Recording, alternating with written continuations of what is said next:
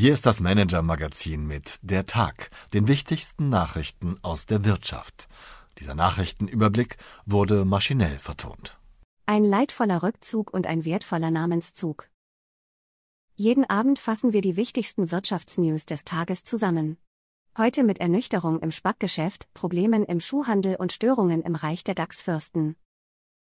Liebe Leserin, lieber Leser.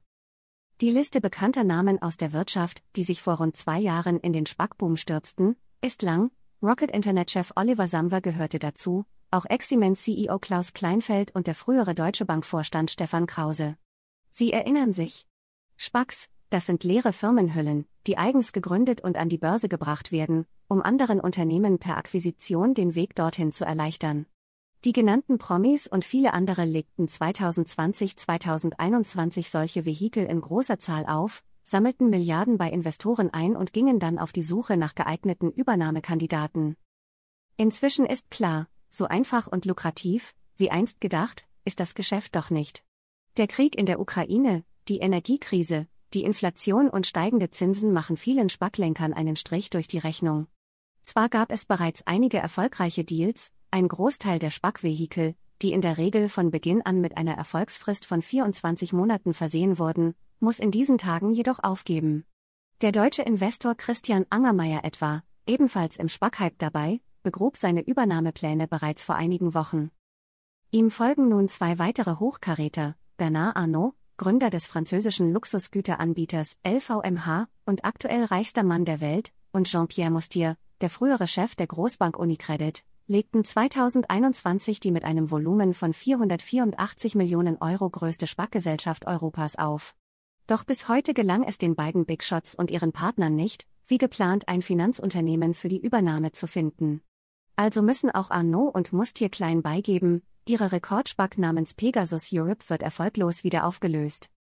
Die Pointe, trotz aller Fehlschläge können Spacks auch heute noch für Investoren ein attraktives Investment sein. Den Grund dafür erfahren Sie in unserem Schlaglicht auf diesen Nischenmarkt, das Geschäft mit Spacks, von der großen Euphorie zur Ernüchterung. Die Wirtschaftsnews des Tages. Gestern BMW, heute Konkurrent Mercedes-Benz, auch die Stuttgarter konnten ihren Elektroautoabsatz im ersten Quartal rasant steigern. So legte die Zahl der verkauften vollelektrischen Autos bei Mercedes-Benz in den ersten drei Monaten um 89 Prozent auf 51.600 Fahrzeuge zu. An den gesamten Verkäufen haben die E-Autos damit allerdings immer noch einen Anteil von lediglich rund 10 Prozent. Das stationäre Schuhgeschäft bleibt ein Problemkind des Einzelhandels. Zwar wurde die Traditionskette Görz nach Insolvenz zumindest vorerst gerettet. Kürzlich rutschte jedoch auch Renault in die Pleite. Und heute kam der nächste Fall, die Schuhhandelsgruppe HR Group hat ebenfalls Insolvenz angemeldet. Was heute sonst noch wichtig war. Startups sind jung, schnell und digital, und damit genauso, wie auch viele etablierte Unternehmen gerne wären. Doch nicht nur Konzerne können von der Gründerwelt lernen, es geht auch umgekehrt. Unsere Kolumnisten und Start-up-Kenner Markus Diekmann und Johannes Kliesch nehmen sich dieses Themas an. Die digitalen Zwillinge listen zehn Bereiche auf, in denen sich Startups bei Konzernen abschauen können, wie es richtig geht, von der Prozessoptimierung und dem richtigen Hierarchieaufbau über das passende Marketing bis hin zum Supply Chain Management. Der amerikanische Hedgefondsgründer Kenneth Griffin hat sich selbst schon zu Lebzeiten ein Denkmal gesetzt. Nach einer Spende von 300 Millionen Dollar benennt die renommierte Harvard-Universität einen wichtigen Forschungsbereich nach dem Gründer der Investmentfirma Citadel. Dabei ist Griffin nicht unumstritten. Medien bemerken, dass Harvard eigentlich Wert auf Nachhaltigkeit legt, ein Kriterium, das bei den Investments des Multimilliardärs offenbar keine Rolle spielt. Meine Empfehlung für den Abend. Wenn sich aggressive Investoren wie Elliott oder Cerberus ein Unternehmen in Deutschland vorknöpfen, so schalten sie nicht selten einen hiesigen Dienstleister ein, der ihren Forderungen Nachdruck verleiht, die Firma 7 Square mit Sitz in einer Dachgeschosswohnung im Frankfurter Westend.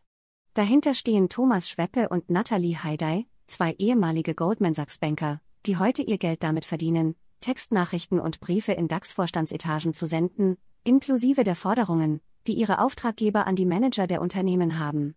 Fresenius CEO Michael Senn, der frühere ThyssenKrupp-Chefkontrolleur Ulrich Lehner, die ehemaligen Commerzbankköpfe Martin Zielke und Stefan Schmidtmann, sie alle und viele mehr bekamen es bereits mit Schweppe und Heidei zu tun. Mein Kollege Dietmar Palan hat sich deren Arbeitsalltag angeschaut. Seine Geschichte gibt spannende Einblicke in das Geschäft der Störenfriede im Reich der Dachsfürsten. Beste Grüße, Ihr Christoph Rottwilm. PS. Haben Sie Wünsche, Anregungen, Informationen, um die wir uns journalistisch kümmern sollten? Wir freuen uns auf Ihre Post unter chefredaktion at manager-magazin.de.